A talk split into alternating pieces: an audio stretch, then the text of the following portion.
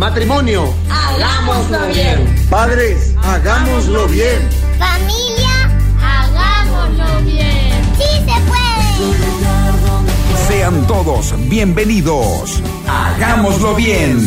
Una producción de la Fundación Principios de Vida para el programa de Noviazgo, Matrimonios y Padres. Conducen Pablo Monzón y Enrique Azuaga. Hagámoslo bien. Con los auspicios de Hildebrand y por AB, Atlantic, Benkovic y Big Shop.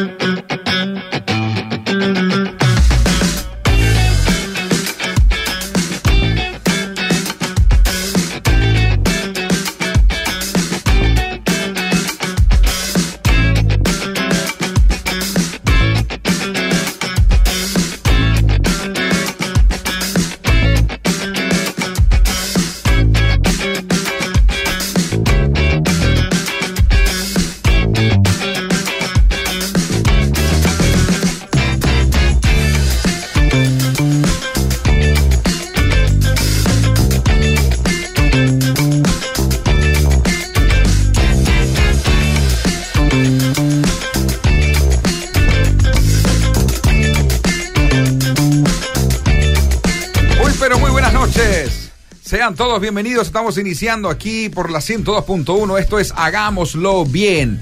Qué gusto y qué placer encontrarnos nuevamente cada jueves aquí a las 20 horas para desarrollar un tema que esperemos sea de gran bendición para tu vida, siempre es para la nuestra.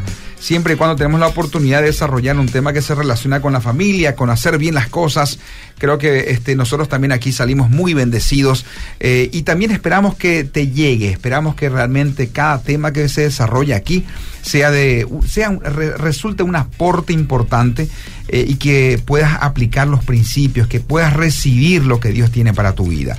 Así que es un placer compartir una vez más, un jueves más. Aquí esto es Hagámoslo Bien, una producción de la Fundación Principios de Vida para lo que es el programa de matrimonios y padres. Quien te saluda, Pablo Monzón, aquí como siempre, en compañía de mi querido amigo y compañero, el pastor Enrique Azuaga. ¿Cómo estás, Enrique? Bienvenido. Buenas noches, gente linda. ¿Cómo estamos? Buenas noches, Pablo. Bienvenido. Aquí también damos la bienvenida a Arnold, Ariel, ahí que nos acompañan, y nos ayudan siempre en cabina. Gracias, chicos. Realmente son unos capos.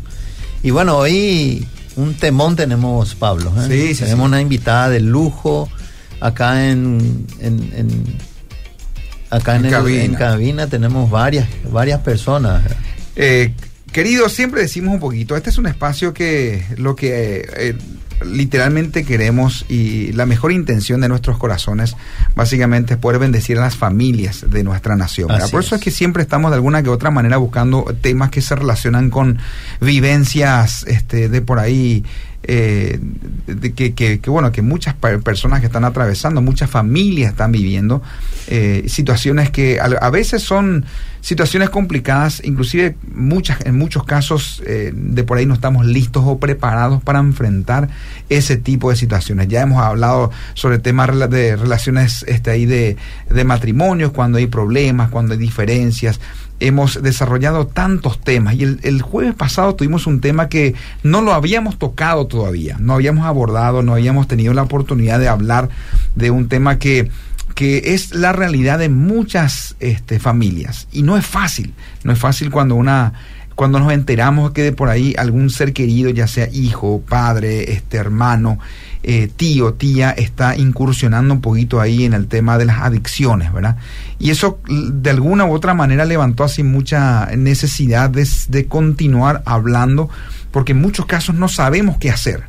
Eh, de por ahí, eh, cuando nos enteramos de que alguien está sumergido o iniciándose en el proceso de, de las adicciones, no sabemos qué hacer.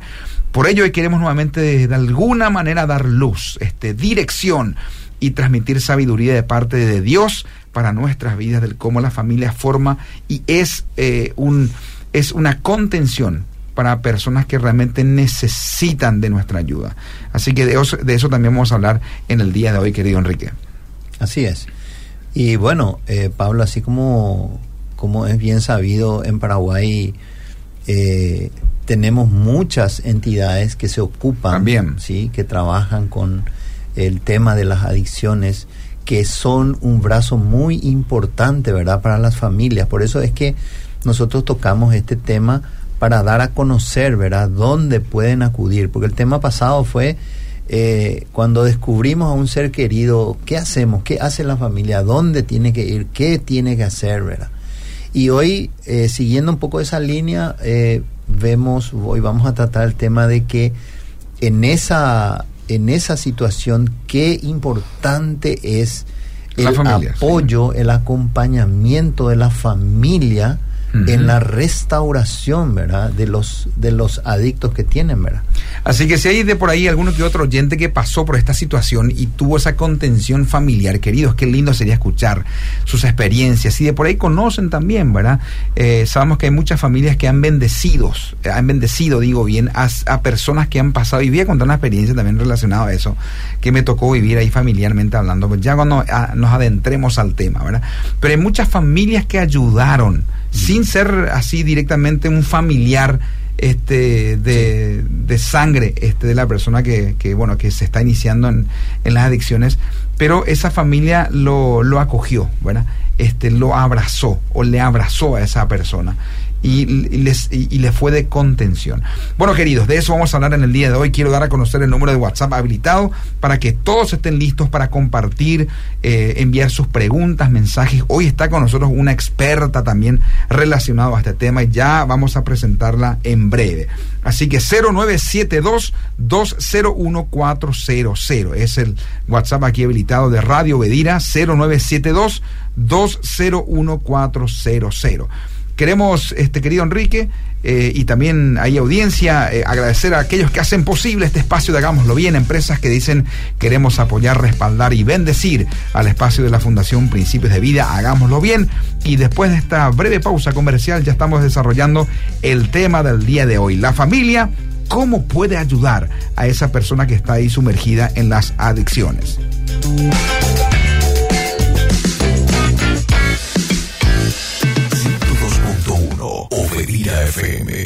Mamá, ¿puedo llevar este yogur Coop? Claro que sí, lleva el que más te guste, mi amor. Mira un poco, este paquete congelado me ahorra tiempo para hacer la sopa del finde. Amor, mira estos cuchillos de Tramontina. Me encanta. Ahora falta buscar el asado y las bebidas. Vamos, acá hay de todo. Encontrá todo lo que necesitas en Beef Shop con la calidad de la cooperativa Fergen. Avenida España, 2112. Beef Shop. Los fideos que mi familia disfruta y nos encanta. Nos encanta. Hildebrand, Hildebrand, Hildebrand. Es un placer cocinar con fideos Hildebrand. Hildebrand. No se pegan, salen a punto y son deliciosos. Y también harinas y galleta molida para tus mejores recetas. Elegí, probá y recomendá toda la familia de productos Hildebrand, elaborados en Campo 9 por Hilagro. Amamos lo que hacemos. Hildebrand, Hildebrand, por haber.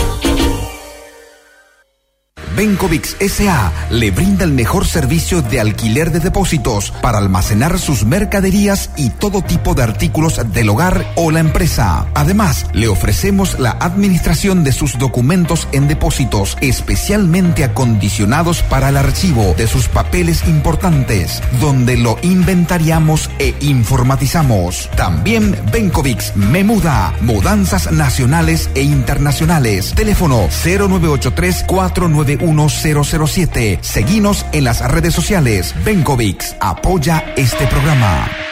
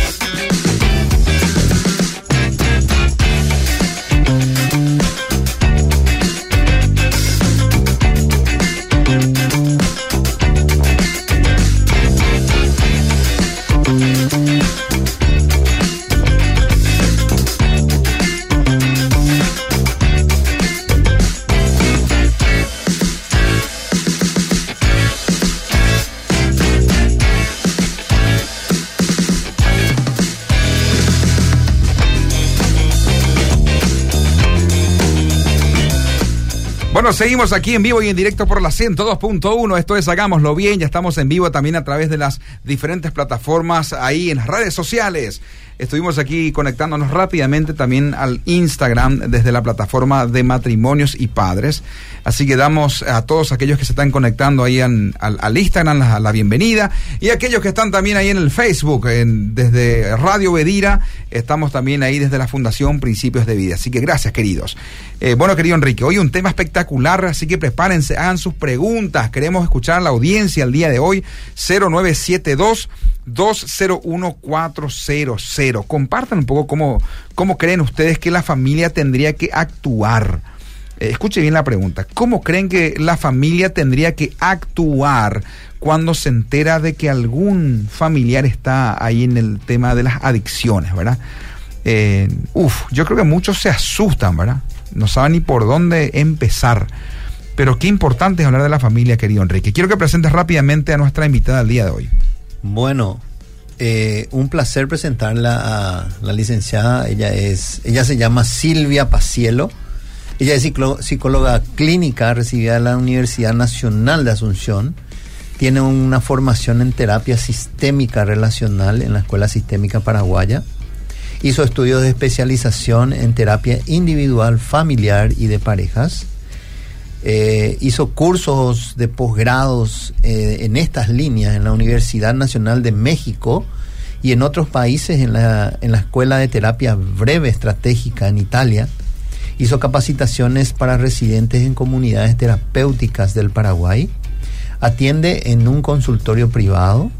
Capacitaciones, hizo capacitaciones en el Centro Nacional de Adicciones y en la Senat es voluntaria en grupos de apoyos a familiares y allegados de el grupo Perseverantes que funciona en la, iglesia Más que Vencedores. Es voluntaria también en la comunidad, comunidad terapéutica El Camino en Itacurubí la Cordillera, dando charlas a los residentes ahí para apoyar sus procesos de rehabilitación y reinserción social. Bienvenida Silvia, eh, este es este es un tiempo donde nosotros vamos a aprender muchísimo contigo, ¿sí? Nosotros como eh, familiares y la gente que está del, nos está viendo, nos está escuchando en este momento, queremos aprender, queremos saber cómo podemos ayudarles a, las personas que están, ¿verdad?, con este problema. Así que bienvenida Silvia. Yo soy la agradecida por la invitación, por la confianza y sobre todo por darle visibilidad e importancia a un tema que lamentablemente tenemos que decir está muy, muy en auge, no perdona estratos sociales, no perdona absolutamente nada, corroe tremendamente al ser humano en esta enfermedad que es el trastorno por uso de sustancias y más que nada corroe la unidad familiar. Entonces, ¿cómo quisiera empezar esta noche? Haciendo ver que la familia, así como nosotros queremos plantear hoy, sea un factor eh, de seguridad para la persona, un factor protector para la persona que está en consumo. También quiero plantear que la familia llega a ser en algún momento un factor de riesgo para esa persona.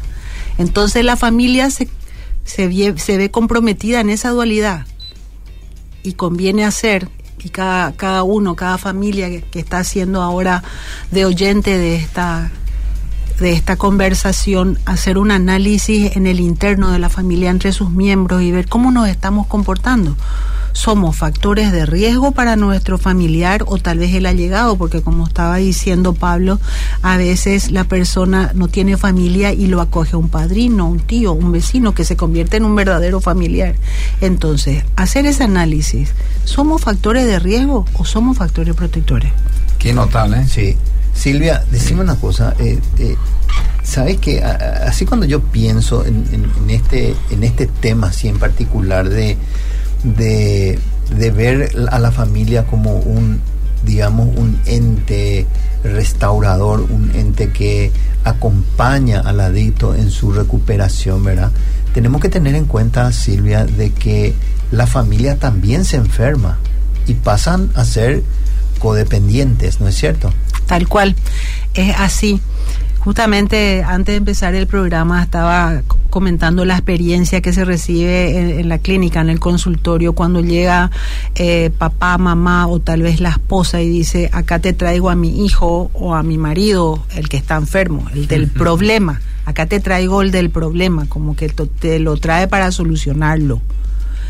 Y nosotros dentro del análisis sistémico, de los que conforman la familia y empezamos a hacer las entrevistas para investigar y explorar la dinámica, que en algunos casos son dinámicas totalmente disfuncionales, que quiere decir que la familia no está funcionando en su núcleo familiar por problemas de comunicación, de relacionamiento, un montón de situaciones que se dan entonces finalmente hacemos el diagnóstico que la persona que viene como del problema es realmente el portador del síntoma de la enfermedad familiar.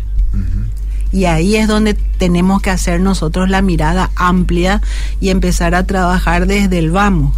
Como ya habrá comentado Diana, en este fenómeno de la adicción siempre hablamos del fenómeno del iceberg. La punta del iceberg que se ve es la conducta que está manifestando nuestro allegado, nuestro familiar, de consumo, eh, tal vez puede ser de rebeldía, eh, no tiene controles de impulso, obra sin tener responsabilidad de consecuencia de sus actos. Eso es lo que estamos viendo, que está diferente. Pero nosotros lo que tenemos que hacer desde abajo, como profesionales y también como familia, es, ver qué es lo que está abajo. Así es. ¿Qué es lo que le llevó a nuestro familiar a esa situación. Así es. Eh, hace rato mencionaste algo importante que por ahí quiero retroceder un poquito. Dijiste hacer un análisis de nuestra familia. Empezaste de esa manera, licenciada Silvia, ¿verdad? Este, viendo un poquito del cómo uno puede ver si tu familia realmente es una familia de riesgo, dijiste. Tal cual. O de contención. Explícanos un poquito cómo, cómo puedes representar así de manera de ejemplar una familia. La familia y, la forma más fácil de, ejemplificar es en el amor mal entendido. Tanto es lo que le, le amo a mi hijo, o tanto es lo que le amo a mi esposo, a mi allegado en consumo, que ante la ignorancia, porque con esto esperamos aportar un poco de luz a esta cuestión nosotros hacemos eh, eh, el, el, famoso hecho de, de facilitador. Y ahí es donde la familia o la persona, el familiar se convierte en el riesgo, porque creyendo que le ayuda, creyendo que le hace un bien, se convierte en un facilitador, en un elemento sobreprotector eh, que le escuda ante todas las cosas. Por ejemplo, cuando un hijo irresponsable tuvo un consumo noche anterior, no se levanta a la mañana, la mamá lo que hace es llamar al trabajo, decir mi hijo amaneció con gripe mm. y lo excusa y le facilita y le saca responsabilidad responsabilidad. O en vez de, en el caso de que no trabaje, los padres dicen, no, yo le voy a dar, le voy a facilitar, le voy a dar esta plata y entramos en el famoso tema de la sobreprotección donde nosotros impedimos que nuestro hijo o cualquier otro allegado se individúe como un ser responsable. Así es entonces ahí nos convertimos en un factor de riesgo porque estamos poniéndole todas las condiciones a la mano para que él siga estando dentro de su área de confort. Entonces él no tiene ninguna necesidad de ningún cambio. Estamos hablando ya en, en el caso, siguiendo la temática de la licenciada Diana de la vez pasada, que la familia ya sabe que tiene un miembro tóxico-humano, ¿verdad? Y tal vez en consumo problemático. Entonces nosotros tenemos que entender que nuestra conducta facilitadora o sobreprotectora que no lo vemos permisiva, sin límites, sin el no, y no lo sabemos, no nos damos cuenta, es lo que le está dañando. Sí, que y a veces los padres porque literalmente los, los papás le aman a sus hijos, ¿verdad? Esa es una realidad, ¿verdad? Los papás no pueden verle a sus hijos que están así, este, digamos, en, la trampa de, los vicios, en la trampa. Sufriendo. sufren los viejos. O sea, los padres, impresionante cómo sufren. Yo creo que ni, ni el adicto se da tanto, tan, tanto cuenta de cómo los padres están sufriendo y están muriendo. Los padres mueren primero, licenciada. Y ahí es donde hacemos un énfasis fuertísimo en que si el, la persona eh, con trastorno por uso de sustancia, que es la nueva nomenclatura, es una, una nueva mirada más humana para tratar de desestigmatizar la etiqueta adicto, adicto, que cuesta, que, que, que denigra mucho, Claro. porque finalmente es una enfermedad. Empieza como algo, como un hobby, como un escape, pero después se convierte en realmente una, una situación que ya no se puede controlar. Entonces, eh, en el amor malentendido, nosotros tenemos que empezar a ver, los padres tenemos que empezar a usar lo que nosotros llamamos el amor consecuente. Ok, me encanta eso. ¿Qué es el amor consecuente? Soy consecuente con lo que digo. Si yo digo, yo le amo a mi hijo, lo que sale de mi boca tiene que ser consecuente con mi conducta. Y la conducta no tiene que ser permisiva, sin límite, facilitadora y tenerle dentro de su nube de algodón dentro de la casa. No. El amor consecuente es el amor, amor duro, el amor con el no, el amor con límites, el, el, el amor que, que se manifiesta en esto. Papá, dame plata para salir, dame la llave del auto y cuando yo incluso sé que mi hijo está en consumo, pero yo tanto le amo y no sé ponerme ni límites a mí ni límites a él, le facilito. Entonces, ¿qué tendríamos que decir? Justamente porque te quiero tanto, porque te amo tanto, no te doy. Y te convertís en papá malo, mamá mala. Y esas son, ¿Verdad? esas son las, las características clave de las familias disfuncionales y algunos de los componentes que hacen que nuestros hijos de repente tomen los escapes o se vayan a hablar con amigos que ellos creen que con quienes van a comunicarse mejor porque no tienen una llegada de comunicación con los padres. Hoy por hoy que las familias están desmembradas por infinitas razones, ese es un caldo de cultivo espectacular para que los chicos salgan a la calle y se tomen de amigos que verdaderamente no son amigos o de cualquier referente porque no tiene contención familiar o porque no hay papá y mamá en la casa o está solamente mamá o está solo papá o si no ya aparecen los novios de la mamá de papá y ya se hace todo un conglomerado de gente y nadie le presta atención a nadie la persona en adicción necesita muchísima atención, muchísimo diálogo, muchísimo eh, cuidado en todo lo que va a hacer. Pero ¿qué es lo más importante? Como dijo Pablo hace rato, como es la familia completa la que se enferma, no solamente la persona que está en consumo, también nosotros nos enfermamos, los padres también Claro. estamos y estamos mucho más enfermos porque tenemos la responsabilidad del cuidado pues de nuestro hijo. Entonces, ¿qué pasa? Aparece el sentimiento de la culpa. Sí, porque nosotros discutíamos en frente de la criatura, porque nosotros eh, vivimos eh, situaciones de infidelidad, viajes, o lo si no, papá y mamá trabajaban todo el tiempo y no podíamos cuidar a los hijos y empezaron Ah, a mira, desbandarse. Claro, porque- porque de por ahí eso pudiese ser también algo un poco, un, un sentimiento, un pensamiento este lógico que, que- que los padres en algún momento reciben y sienten, ¿verdad? Inclusive de por, ahí, de por ahí el hijo mismo que está en, el- en- en esa situación de... Le culpa al le, padre. le culpa, le dice, ustedes nunca estuvieron, ustedes todo el día trabajaban y yo estaba solo y necesitaba de su Sí. compañía, de su consejo y nunca estuvieron para mí, ¿verdad? Eh, y realmente lo que los padres estaban haciendo, eh, en, en- en el buen sentido de la palabra, estaban trabajando para dar de alguna manera el sostén a la familia, ¿verdad? No lo hicieron adrede. No, ¿verdad? por Ningún supuesto. papá lo hace adrede eso. Ninguno.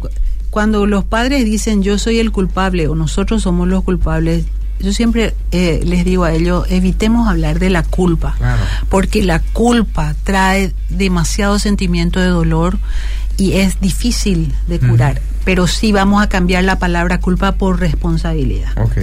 Entonces, eso aliviana un poco más la carga de la familia que tiene que lidiar en una nueva dinámica, porque todo cambia al tener un miembro toxicómano. Wow. Todo cambia. La cuestión importante de entender es que no solamente la persona con esta situación tiene que hacer tratamiento psiquiátrico, psicológico, ir a grupo de apoyo, todo un tratamiento interdisciplinario, no solamente él, nosotros en la familia también, También. tenemos que hacerlo, porque como también estamos enfermos, existen herramientas y recursos que ayudan en la terapéutica familiar a sobrellevar, a aprender a vivir con esta situación, a sanar nosotros nuestros dolores, nuestros errores y las culpas y responsabilidades que no pudimos afrontar por sin número de razones. No hay, no existe, no he conocido ningún padre que le haya incitado a su hijo a salir a la calle, pero sí La dinámica disfuncional de la familia obligó a ese hijo a buscar lo que no encontraba en su casa. Así mismo. Qué locura, che. Y me- mira, qué fuerte esa frase que mencionás, licenciada. Es una frase fuerte, pero es una realidad. ¿verdad? Es una realidad. Es, como que los hijos tienen que salir este, a buscar y llenar ese vacío, ¿verdad? Que no, este, no, no, no está siendo cubierto este, ahí por, por aquellos que deberían de, de darlo, ¿verdad? Pero hay muchos padres, eh, nosotros estamos hablando ahora de, de- de lo que de lo que es. ¿verdad? Pero muchos padres desconocen lo que nos están viendo ahora por la fanpage, por eh, el Instagram y nos están escuchando del otro lado. Muchos padres desconocen, como bien lo dijiste vos, eh, los síntomas de la codependencia. Hablamos, por ejemplo, de la culpa, nos echamos la culpa. eh, la esposa le suele culpar al esposo, vos no le, no le cuidaste a tu hijo, no te ocupaste de él. Y el esposo a la esposa, y vos luego siempre sos una plagueona, siempre gritás y ellos huyen todo de vos, ¿verdad? Y la culpa. Después tenemos las frustraciones. Después tenemos, eh, eh, ¿cómo es que se dice? El- el- la ira, el enojo, ¿verdad? Después tenemos, por ejemplo... Que los miedos también. Los miedos, claro. Después hay algo también muy importante que los padres desconocen que es eh, eh, la falta de, de, de amor incondicional. Porque todo eso nubla. O sea, esa codependencia hace que nuble todos esos buenos sentimientos, todas esas cosas lindas. ¿Por qué? Porque tenemos miedo de que nuestros hijos sufran. Y ese es otro síntoma, tam- síntoma también el sufrimiento. Perdemos, eh, nos desvelamos, pasamos a las 2, las 3 de la mañana, nuestros hijos no vienen y nosotros no dormimos, nos enfermamos, ¿verdad? Y hay tantas cosas que nosotros como padres eh, adquirimos en ese tiempo donde nuestros hijos se enferman y a la vez nosotros también nos enfermamos, ¿verdad?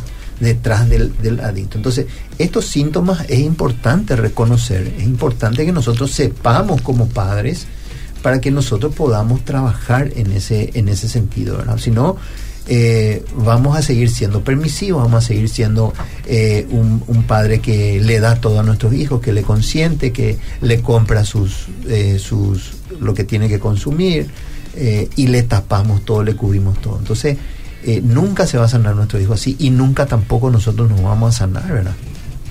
Va a ser difícil. Ahí tendremos que explicar un poco un término nuevo, una nomenclatura nueva del codependiente.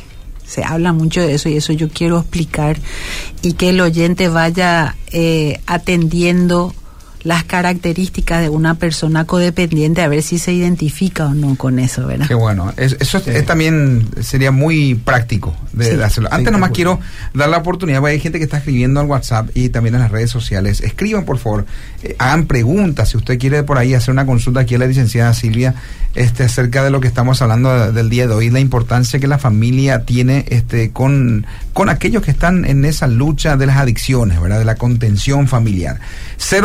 0972-201-400. Repito, 0972-201-400 es el WhatsApp habilitado aquí en la radio.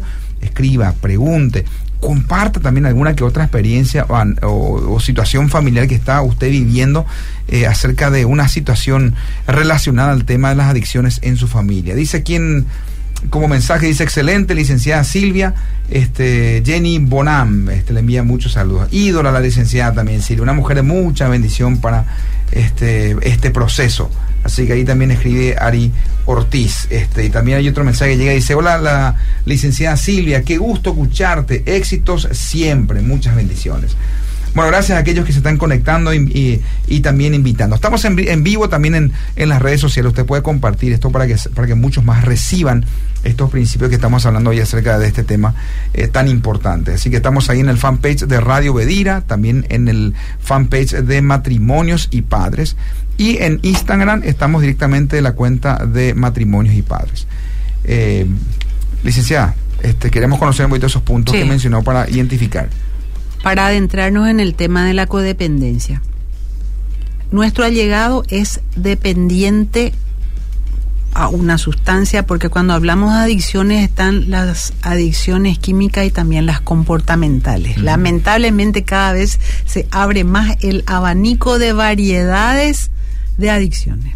Está el dependiente químico, que es a todo tipo de sustancia, marihuana, cocaína, crack, eh, ácido y otras drogas. Después están las, los- las personas adictas a los juegos de azar, que son los que sufren de ludopatía, están los adictos a la pornografía eh, y así, un montón de cosas.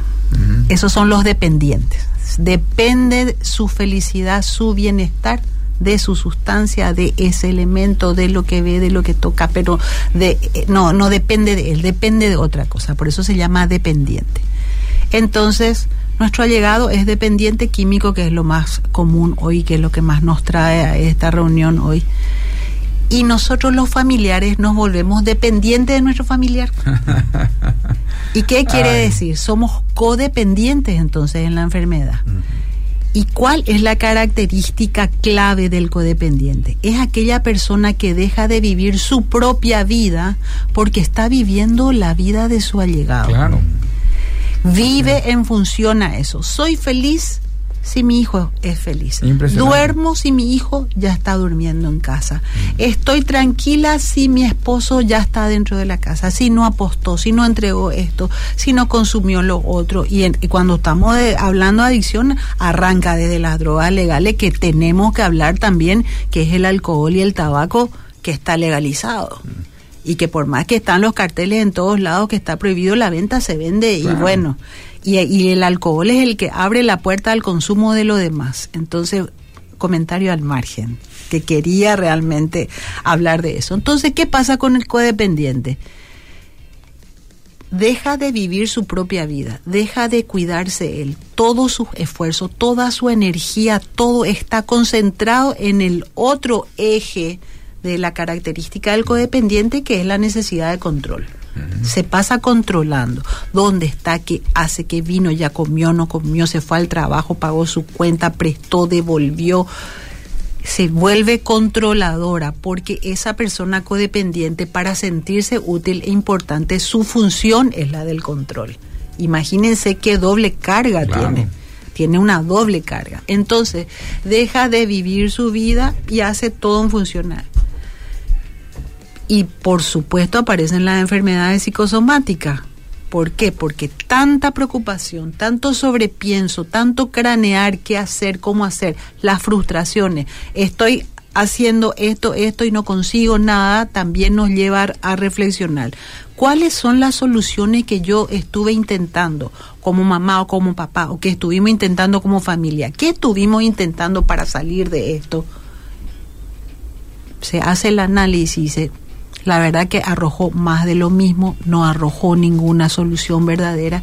¿Y cuál es la propuesta desde de la escuela sistémica, desde lo relacional? Empezar a hacer cosas totalmente diferentes. Si antes yo me pasaba controlando, facilitando, llenándole de comodidades y área de confort, evitando que él se individúe y que pueda hacer su proceso de cambio, entonces yo empiezo a hacer cosas diferentes. ¿Qué es? Ponerle límite. ¿Qué es? Hacer rutina. Disciplinate. Cumplí con tus responsabilidades. Hacete cargo de la consecuencia de tus actos. Nosotros estamos acá, pero no vamos a estar para siempre. Tenés que crecer. ¿Querés tal cosa? Wow. Pues trabaja.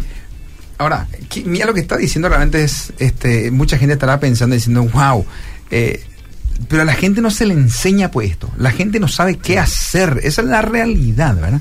Y en ese proceso cuando viven estas experiencias familiares que no son fáciles, literalmente la gran mayoría, digo, este, de por ahí, este, en su totalidad, eh, yerran, fallan, se equivocan, ¿verdad?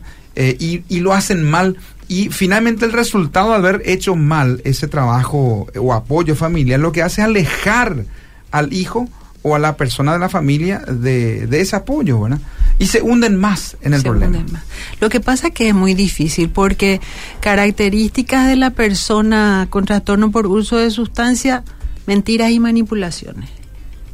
Entonces, el codependiente vive a merced de eso luego y también vive ante el temor constante de perder a su allegado. Imagínense. Claro. Y por eso es que entra en esa conducta facilitadora. Hay casos en donde lamentablemente los padres tienen que comprar la droga para que el hijo consuma dentro de la casa por el temor a que lo haga afuera, en malas compañías, llegue a conductas de exceso, en búsqueda de sensaciones extremas y encima no tiene luego control de su impulso. Entonces dice, prefiero que esté acá en casa. Error. Impresionante. ¿eh? Eh, y, O y que hay- tome nomás acá en casa, le compra la cervecita, que se empede Que nomás esté acá. nomás Sí. acá. Qué. Y esas son las conductas facilitadoras. Y ahí hay que tener una mirada extremadamente compasiva, tanto al, al dependiente como al familiar. Nosotros tenemos que tener esa mirada compasiva. No podemos estar con el dedo juzgador y acusador porque solamente la persona que vivió puede realmente explicar. Y generalmente, ¿qué es lo que se observa en la familia y en la sociedad? Las críticas que para nada no son constructivas, sino que, y bueno, y así luego tenía que ser porque vos luego no les cuidaste, y así luego era, y, y eso no colabora. Qué bárbaro. Bueno, llega el mensaje, Enrique, impresionante. por Hay gente favor, que está opinando, preguntando. 0972 201 Dice este mensaje: Hola, en mi caso tengo un hijo de 17 años y en nuestro caso confundimos mucho los síntomas de consumo con los de su etapa adolescente. Dice, por ejemplo, eh, dejarle que esté solo en eh, solo dejarle que esté solo es así nomás luego esa etapa. Respetar mi espacio mi espacio o cosas así verdad entonces la, la etapa de la adolescencia también es una etapa de transición no no fácil de manejar. Dice este oyente hay veces que los familiares ayudan y cuando lo ve bien a su pariente adicto o adicta lo deja a su suerte le ponen un montón de responsabilidades y luego no sabe más qué hacer.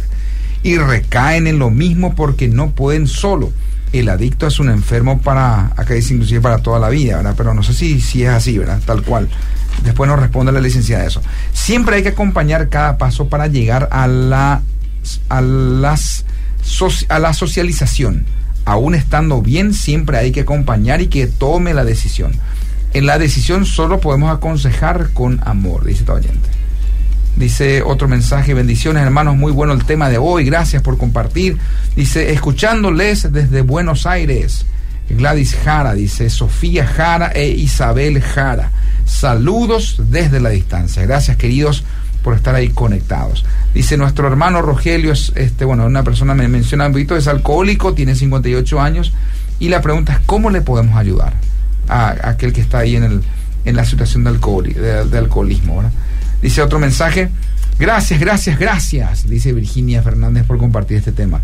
Dice, excelente el programa con una invitada de lujo. Saludos desde Comunidad Terapéutica El Camino Itacurubí de las Cordilleras, kilómetro 81. Diana Rosa, ¿eh? qué espectacular. Excelente, Diana. ¿eh? Diana Rosa, sí. Sí, buenísimo. Eh, bueno, hay, hay tanto por seguir hablando, licenciada, de este tema. Eh, y bueno, mientras van llegando otros mensajes, este veo, vemos un poquito de qué manera continuar. 0972 201400. Escriba, por favor. Silvia, entonces, ¿verdad? De, de- de todo lo que nosotros estamos ahora aprendiendo, ¿verdad? Y vemos de que una familia, eh, de la familia de un adicto es codependiente. Entonces, ¿en qué momento la familia va a poder ser, va a poder ser de ayuda a su adicto? ¿En qué momento la familia eh, va a ser el canal, digamos, para que su adicto pueda salir de donde está, ¿verdad? Eh, porque si estamos viendo eh, que la familia también es codependiente, ¿sí? Sí. Y, y vemos que hay muchísimos errores que se está cometiendo. Entonces, ¿en qué momento la familia llega a ser un, un canal de bendición para ese adicto? En el momento de que asume la situación. Porque generalmente entramos al momento de enterarnos en la famosa etapa de la negación, no, no me puede estar pasando, no, es su carácter nomás, es así nomás lo de su personalidad y como dijo esta persona, los síntomas del consumo que a veces no sabemos identificar porque somos ignorantes en el tema, se confunden con las etapas de la adolescencia, que también está por estudios que se han hecho de la conducta en los jóvenes, la mayoría coincide que inicia consumo pre- precoz entre los 13 y 14 años, etapa escolar, justamente entrando en la adolescencia. Entonces voy a decir, bueno, es rebelde nomás, no quiere hablar, se encierra en sí mismo, se vuelve antisocial, se vuelve irresponsable, irascible, enojón, plagueón, está en la edad. Es en la edad propia. No, pero mucho de eso ya son los síntomas del consumo. Y hay que empezar a, a, a a conocer, a investigar. Ahora la información está al alcance de la mano. Hay que observarle al hijo, mirarle al hijo, eh, sentirlo, mirarlo a los ojos, eh, seguir eh, su comportamiento, tiene conductas diferentes, ¿en qué está diferente? Está, está deprimido, está muy eh, eh, ofuscado, nervioso, tiene... Hay que empezar a mirarlo, a observar, revisar mochila, revisar cosas, hablar con otros padres, ir a la escuela, al colegio, involucrarse, preguntar, preguntar. Y ahí vas a poder apartar. Estos son los síntomas de una etapa preadolescente o adolescente, pero estos escapan y sí se, se mira otra cosa. No podemos encerrarnos dentro de nuestro caparazón de tortuga y decir, no, no nos está pasando a nosotros. Hay que involucrarse, hay que trabajar la familia. Cuesta ser papá, cuesta ser mamá, pero cuesta muchísimo ser hijo también. Y ahí entra esa mirada compasiva a la persona.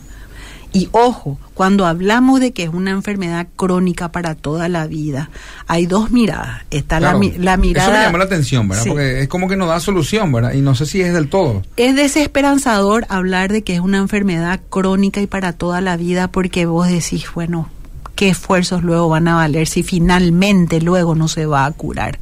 Pero esa es la mirada biologista. Nosotros lo que creemos en Dios, Ahí está.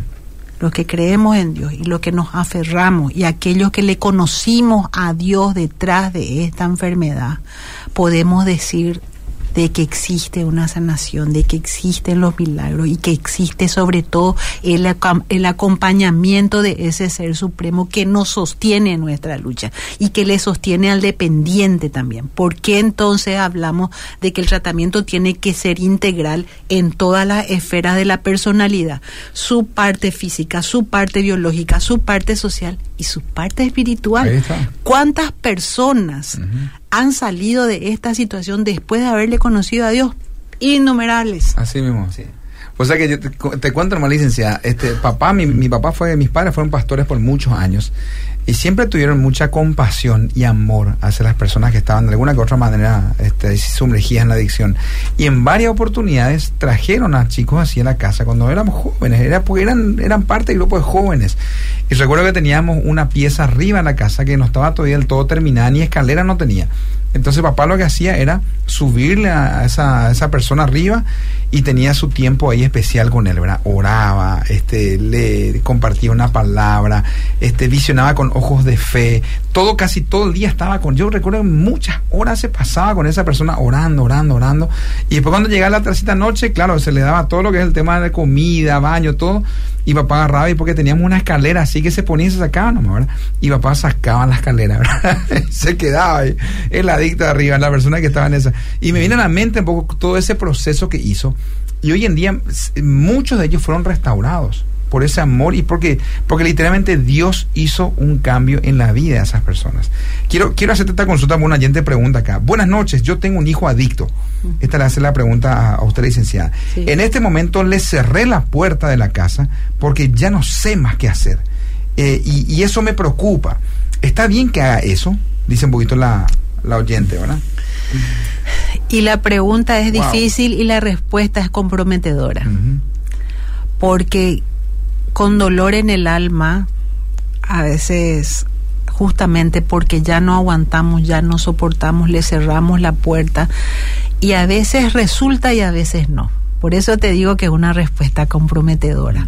Hay veces que, al- que la persona al encontrarse solo, abandonado, donde ya nadie le confía, donde ya nadie le apoya y le cierran todas las puertas, es donde toma la decisión de decir, esto tiene que cambiar, me estoy quedando solo, me están abandonando, estoy perdiendo cosas, pierdo mi familia, pierdo mi trabajo, pierdo la confianza, el respeto y entonces eso funciona. Y en otros casos, lamentablemente, que han ocurrido, al, cerrar, al cerrarle las puertas, se fueron a situaciones más caóticas, de Claro, mayor sí. consumo, a abandonarse más. Entonces, eh, hay que hacer siempre lo que nos dicta el corazón, lo que nos dicta el corazón, sí, pero también tenemos que hacer nuestro propio autocuidado. ¿Qué pasa si le seguimos recibiendo, le seguimos perdonando, le seguimos dando una oportunidad? Porque esa es la parte del chantaje emocional y de la mentira y la manipulación. Te prometo que es la última vez, nunca más, te- nunca más lo voy a hacer. Entonces nosotros le queremos creer porque también queremos tenerlo, porque no lo queremos perder, porque ese es un temor totalmente válido. Entonces, eh, volvemos a caer en lo famoso, soluciones intentadas, más de lo mismo, más de lo mismo. Empecemos a hacer cosas diferentes. ¿Qué es? Eh, poner reglas en la casa, que se cumplan los reglamentos, los permisos, los horarios, dejar de facilitar y sobre todo tratar de hacerlo todo desde el amor y explicando, no poniendo esos castigos duros y sí buscando mucha ayuda. Hay gente, eh, en mi caso particular, que yo trabajo por porque me llega muchísimo esa situación en forma familiar también, entonces tengo una entrega y así como yo hay muchísimas personas. La gente dice, no, los psiquiatras, los psicólogos cuestan caro y son tratamientos largos y eso más ya tiene como un preconcepto y no acude. Hay que buscar ayuda Así es. hay que buscar ayuda porque todo se puede. Y cuando estábamos hablando de que qué es lo que tiene que hacer la familia en su primer momento, es tratarse a la par que el dependiente. Bueno, eso es Llevan cosas a la par. Claro. Son tratamientos eh, que van por rieles separados porque él puede estar haciendo su proceso ambulatorio de sanación o puede hacer su proceso de internación, pero la familia a la par tiene que hacer. Porque qué pasa? Se restaura el dependiente, pero la familia sigue enferma, ¿de qué sirve? Entonces, por la experiencia particular que tengo en este tema personal, veo que una vez que mamá entiende su enfermedad de codependiente y realmente se empieza a cuidar ella misma y deja de vivir en función del hijo, vuelve a recuperar su autonomía, su independencia, hacer las cosas que dejó hacer, se vuelve a cuidar como persona, ya no tiene el foco y el control en eso, se recupera como persona le da la motivación y la fuerza al hijo de decir, mira mamá cómo está y me está ayudando, porque mamá le está también haciendo el amor consecuente. Amor con el no, amor Claro. duro, no, no, no. Entonces nos curamos y nos fortalecemos como familia y él se ve motivado a hacerlo. ¿Y qué es lo que conviene hacer? Hacer todo esto en bloque. No funciona cuando está mamá sola y papá no quiere acompañar porque dice, no, yo ya tiro la toalla, no quiero saber nada, finalmente vos nomás lo le malcriaste, los hermanos están aburridos de escuchar la misma cosa, de ir a sacarlo de comisaría, de retirarlo de la calle, se cansa la familia, se cansa. Y hay veces que queda solo una persona y eso es es notable que es siempre la madre, es la madre. Qué impresionante. Y lo digo con mucho dolor y ya siempre dije de que es el amor de madre nomás luego la que puede sostener a la persona, ¿verdad? porque vos le ves a tu hijo en situación de calle cuando tuvo la mejor educación, todas las posibilidades, sin embargo está en situación de calle. Entonces, ¿por qué? Tal vez hasta convendría que la familia se trate primero antes que el dependiente, que la familia acuda primero a grupos de ayuda para entender lo que le pasa a, a la familia, lo que le pasa a la mamá, al papá y después entender qué le pasa a su dependiente. Entonces, empecemos nosotros como familia a tratarnos, a pedir ayuda, a, a investigar, a tener acceso a la información, a todo y empezar a hacer la conducta consecuente para poder ayudarle a nuestro familiar. Qué bárbaro. Me encantó esa- ese concepto conducta, conducta consecuente, ¿verdad? Es así. Eh, eh, me gusta un poquito, ¿se puede agregar amor firme? ¿Verdad? En esa... Es claro, eh, siempre yo digo de que las palabras y los actos y la forma de tratar a estas personas tienen que ser firme en los propósitos, Sí. pero suave en los medios. Ahí está. Porque todavía no pusimos en esta mesa dos palabras importantes. Carencia afectiva desapego familiar. Son características de este tipo de personas que recurren a llenar los agujeritos de su corazón con las drogas. Entonces, llenémonos de amor en la familia. Tengamos luego ya desde el vamos pensamientos desde el amor para que nuestras palabras sean desde el amor, nuestra conducta sea desde el amor y acojamos el problema. No entremos en la negación y decir él es el del problema y que él se vea. No, todos estamos enfermos, todos somos responsables. Licenciada, entonces ahí nosotros eh, le animamos a la gente que haga padres para toda la vida, ¿verdad? Bueno, eh, y justamente iba a decir, principio de vida, porque ¿verdad? si finalmente muchas de las carencias que estas personas tienen en el sentido de buscar llenar ese vacío es porque la familia que tiene que tiene que buscar, o sea, a nivel matrimonial, a nivel relacional, todo parte de ahí, ¿verdad? Del cómo finalmente se siembra en amor eh, y, y en ese buen ejemplo a nivel relacional entre esposo y esposa y eso baja a, a- a una vivencia familiar también en la vida de los hijos, ¿verdad?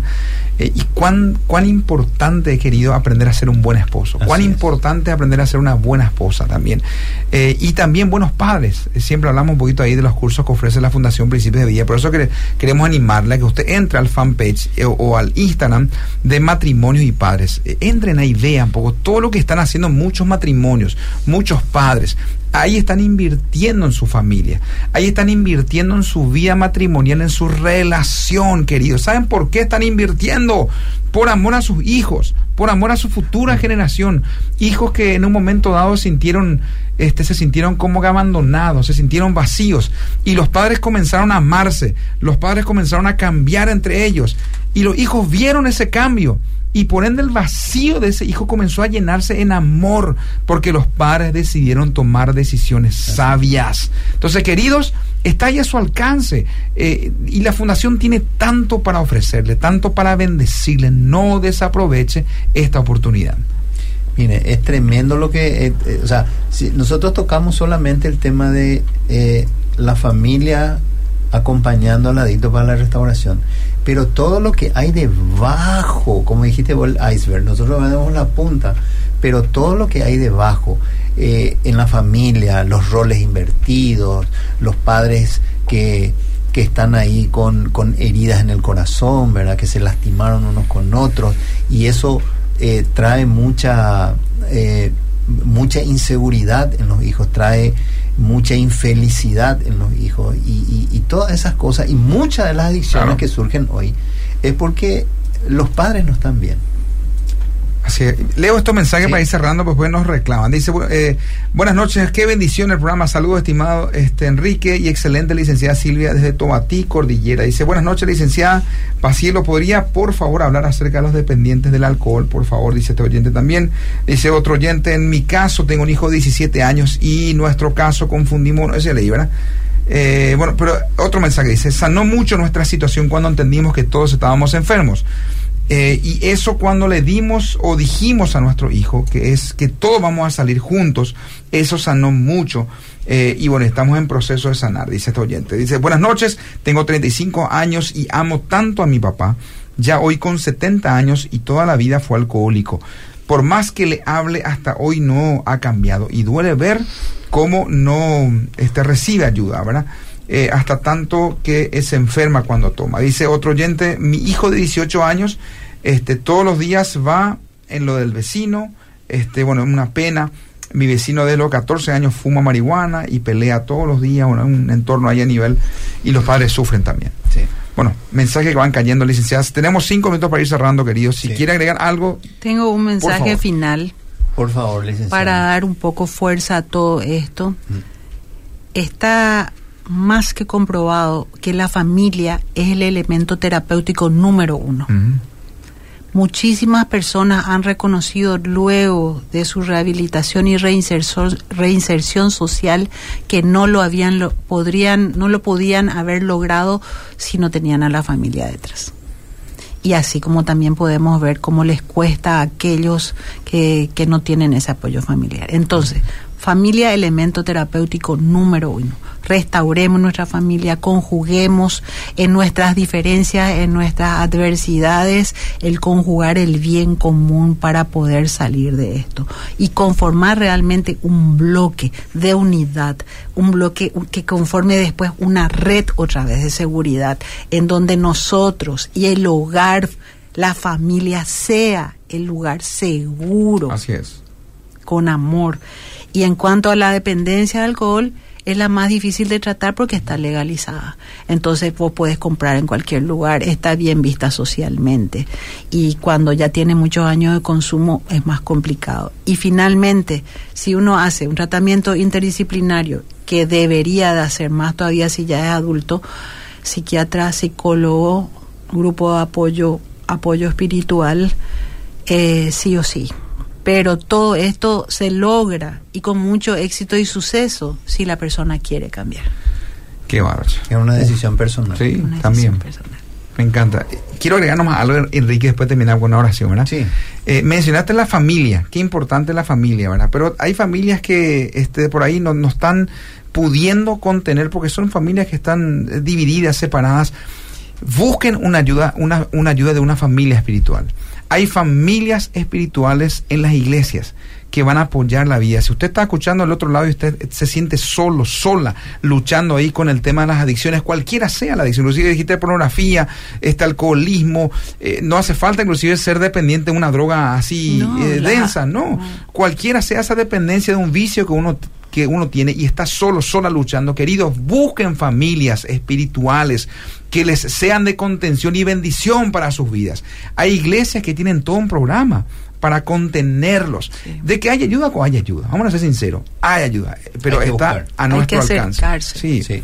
Querido Enrique, cerramos con una oración, ¿ok?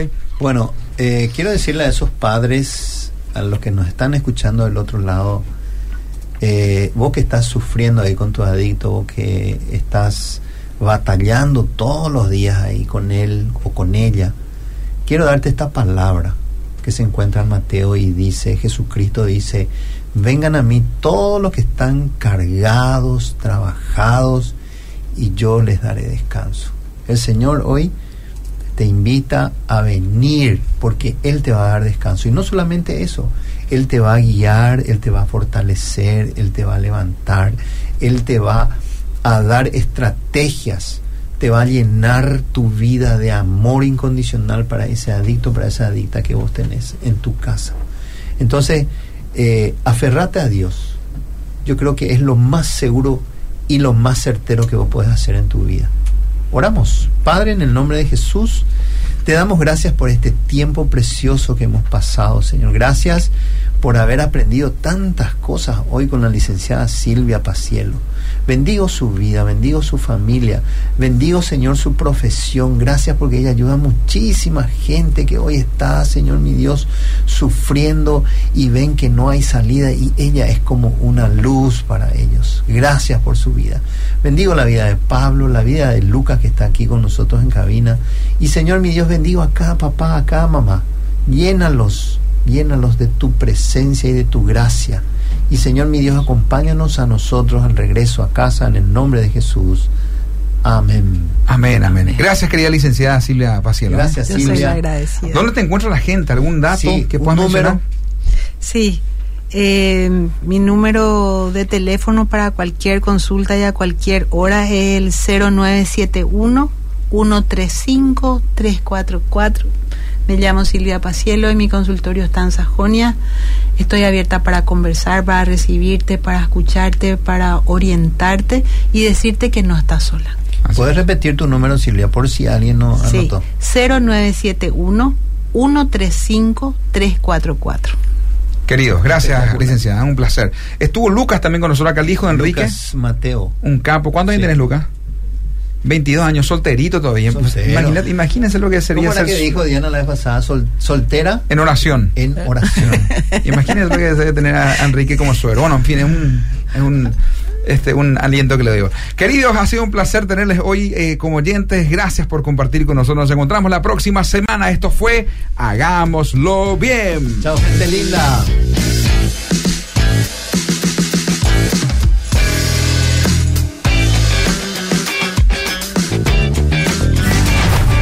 Fue Hagámoslo bien. Te esperamos cada jueves. De 20 a 21 horas, a ser parte de un espacio que transformará tu relación de Noviazgo. Matrimonio. Padres. Familia, Hagámoslo bien. fue una producción de la Fundación Principios de Vida para el programa de noviazgo, matrimonios y padres. sí se puede. Con los auspicios de Hildebrand y por AB, Atlantic, Benkovic y Big Shop.